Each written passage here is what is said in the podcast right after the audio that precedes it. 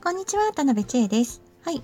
今日は、えー、生徒さんや子供の成績が気にならないんですけど、実は成績が、子供たちの成績がいいっていうお話をしてみたいと思います。はい。えー、前回もお話ししたんですけど、前々回かな？うん。あの、私は子供たちや生徒さんを信頼していることもあり、えー、成績は気にしてませんし、気にならないです。心配とかもならないです。はい。えー、お子さんのね、あのー、て言うんでしょう、お子さん自体を信頼しているので、だからといってこう、オール A を取るのをしんあの信頼してますとか、そういうことでもなくて、うん、人間性自体を信頼してるってことかな。うん。はい。あと、あの、絶対評価だからっていうこともあるんですけど、公立小学校は。なので、あの、あまり気にならないんですけど、ただですね、気にならなくても実は、えー、いい成績を取ってくるのがうちの子供たちや生徒さんなんですよ。はい。えー、日常からね興味からあの伸ばして能力を伸ばしていって、えー、楽しく伸ばしていくので実は成績が良くなるんですね。はい。しかも、あの、塾とかね、通信教育をやってない生徒さんが多いんですけど、それでもね、あの、珍しいと言われる A を取ってくる子が多いんですね。はい。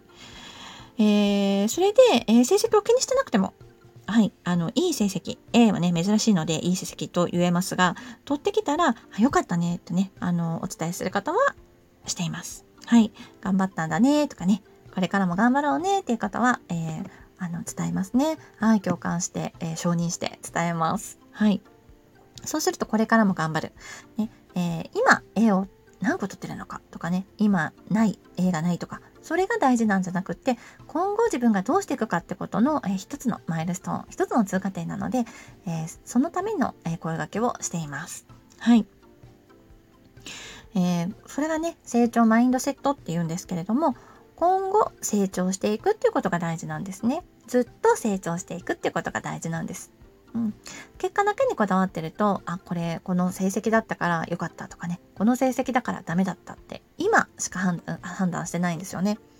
えー、それが続くとあの今良、えー、かったから今悪かったからっていうことにこだわりすぎてると、え次のチャレンジがねなかなか踏み出せない状態になってしまうんです。